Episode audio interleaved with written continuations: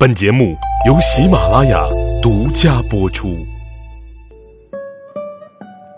在奏折里看他做事，在日记里听他的心声。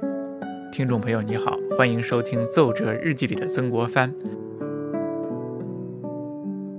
今天呢，给大家讲一个非常有意思的事儿，是曾国藩求雨的故事。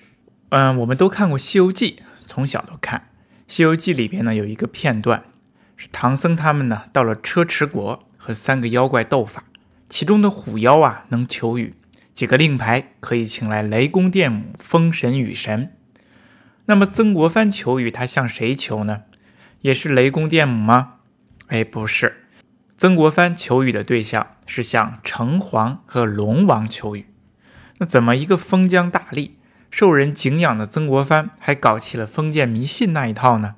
那这个故事呢，还得从他当上这倒霉的直隶总督说起。我们前面讲到过，直隶啊旱灾非常严重。曾国藩视察河堤的时候啊，发现田地里的麦苗只有两三寸，都快要枯死了。他连看都不忍心，就仿佛看到这枯萎的麦苗，就像看到快要饿死的农民一样。我们想想看。一百五十多年前的中国，面对着这干旱，没有什么好办法。那时候没有科技，没有办法打非常深的井从地里取水，也没有南水北调工程。直隶闹旱灾，他们只有一个办法，而且他们认为这个办法呢也非常有用，那就是祈雨，祈求上天降下雨来。曾国藩就是其中的一员。天降大旱，他认为唯一能做的事情。而且必须要做的事情，那就是求雨。早在道光三十年的时候啊，曾国藩就写过一篇奏折，叫做《请设坛祈雨书》，里面呢就有这样的话：应请敕下各该衙门紧紧设坛，诚求高雨。就是说，请皇帝啊，要求各方面的衙门都设立神坛，来请求上天降下雨来。那等他当了有实权的地方官呢，遇到了大旱的时候，他就践行自己的主张，开始设坛求雨了。向谁求呢？他首先想到的就是城隍，城隍庙里的城隍。三月初四这一天，他在日记里啊写下了这样的一句话：说己出二刻至城隍庙求雨，委员自一亩泉请水归来，率司道跪迎神水，悬上香。行二跪六叩礼，意思就是说，这一天呢，他跑到城隍庙里去求雨，同时呢，还派人去一亩田这个地方请来神水，率领着属官跪在道路的两旁迎接圣水，上香磕头，行二跪六叩礼。大家都知道有三跪九叩，那么他这里行的是二跪六叩。从这一天开始，曾国藩就开始正式求雨了。接下来的日记，每一天都能够看到他向城隍庙去求雨。比如说第二天，也就是初五，日记里的第一句话就是：“早饭后步行至城隍庙祷雨。”祷就是祈祷的祷。这里需要注意的是啊，他怎么去城隍庙的呢？是坐轿吗？不是，也不是坐车，而是走路走到了城隍庙去祈祷下雨。那为什么要走路呢？是因为没有车吗？或者是因为住得近？啊，吃完早饭之后溜达着就去了，顺便也溜溜神儿、求求雨，是不是啊？都不是。他之所以走着去，其实这是一种当时祭祀的仪式，叫做步祷，步行的步，祷告的祷，用走路走的方式走到城隍庙去求雨，体现出他的真诚。大家觉得这算什么真诚啊？那其实这是一当时的一种仪式。我们想想，这对曾国藩来说也是不容易的。曾国藩当时就六十岁了。那体弱多病，走路啊都非常的不利索，所以说走几公里去城隍庙去求雨，那还是可见他的真诚的。其实这种步祷啊，在古代是一种非常常见的祈祷方式，比如说乾隆的时候也进行过。乾隆八十岁的时候呢，也是天雨大旱，他就想步祷去求雨，可是结果一想呢，自己年纪太大了，八十二岁了，搞不好走不好再摔一跤，反而对神灵不敬。于是乎啊。他就为了表达自己的歉意，特地给上天写了一封信，信上说自己年事已高，足力不支，不倒或有言行，反难表成敬。哎，我不倒，一步一步小小的再往前走，搞不好再摔一跤，恐怕是对上天的不尊敬，所以我就不进行不倒了，我就在家里进行求雨。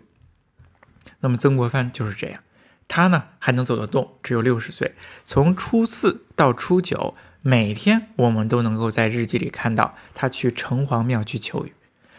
求雨在当时看来对他来说是一件大事，而且是这些天。一直都在做的事情。那在这里啊，我们也要说一下，为什么曾国藩求雨的对象是城隍呢？这个城隍到底是何方神圣呢？这就要说到清朝的国家祭祀制度了。其实我们都听过一些神怪的名称，什么城隍啊、龙王啊、窦娘娘啊、灶王爷呀，这些都是国家祭祀体系当中的。换句话来说，这些。官员，呃，这些神或者这些仙都是得到古代官方认可的。你有什么事儿去求什么神，其实在古代都是有规定的。那城隍这个神啊，历史其实非常悠久了，早在《礼记》当中啊就有记载，把它记为为八腊之一，哎，八腊中的水庸。宋太祖赵匡胤的时候呢，正式的把入把它纳入到了国家的祭祀体系当中，以后历代啊都非常尊敬他。城隍是什么意思呢？城就是这个城城池的城，隍啊其实就是护城的壕沟，也就是护城河的这个壕沟。其实城隍两个字啊，翻译成现代化就来说就是城市的意思。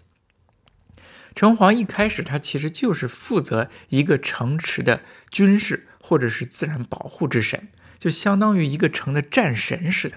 那唐宋之后啊，城隍他还监管了人死之后的事情。后来职权又慢慢的扩大，成为了阴曹地府当中的一员。所以你看，城隍啊，他管的事情是非常多的。这一个城的军事、政治、司法，甚至是人死了之后的这些事情，审判他，你到底是犯了多少罪，怎么样发落，都归城隍来管。所以城隍非常忙。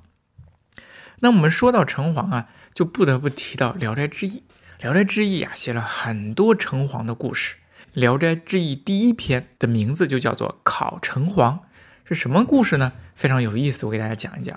从前啊，有一个叫宋涛的人，有一天生病，卧病在床，哎，睡着了。睡梦之中呢，影影绰绰看到了有一个人，公务员模样，拿着一份文件，牵着一匹白马。向他走来，对宋涛说：“赶紧着，骑马去考试。”宋涛说：“考什么考？没看见我正在这卧床吗？哪有力气？再说也没主考官呢，我考什么呀？”这公务员也不说话，就赶紧就扶着这个宋涛上马。宋涛啊，就稀里糊涂的就上了马。一骑上马，就见这个马是脚下生风，呼呼奔驰。他也不知道要去哪里去，就见这两边的风景啊不断的变化。最后呢。来到了一座城郭前，哎呀，这个城郭呀，真的是非常壮丽，亭台楼榭不断，宫殿巍峨壮丽。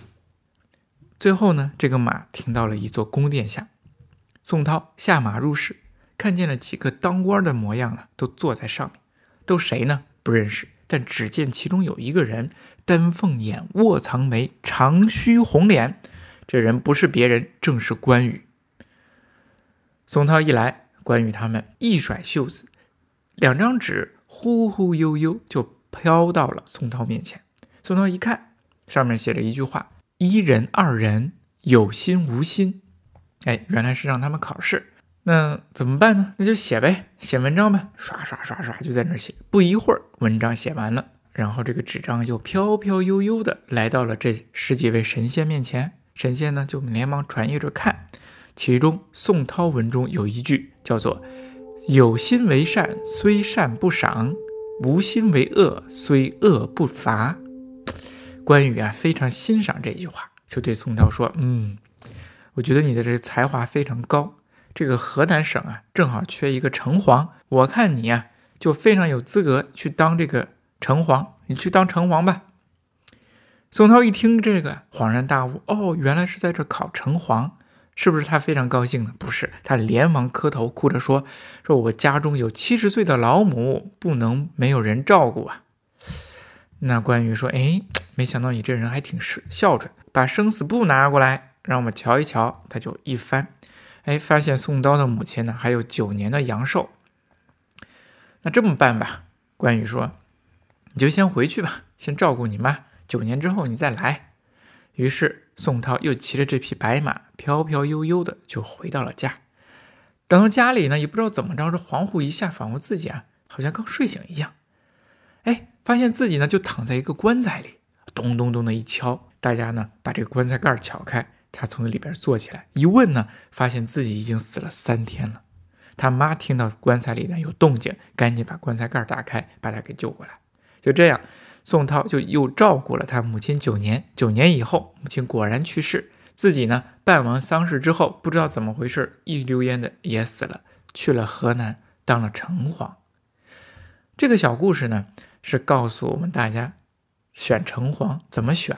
怎么选呢？就像考科举考试一样，从死了人的鬼魂当中去选，谁有谁有才谁选。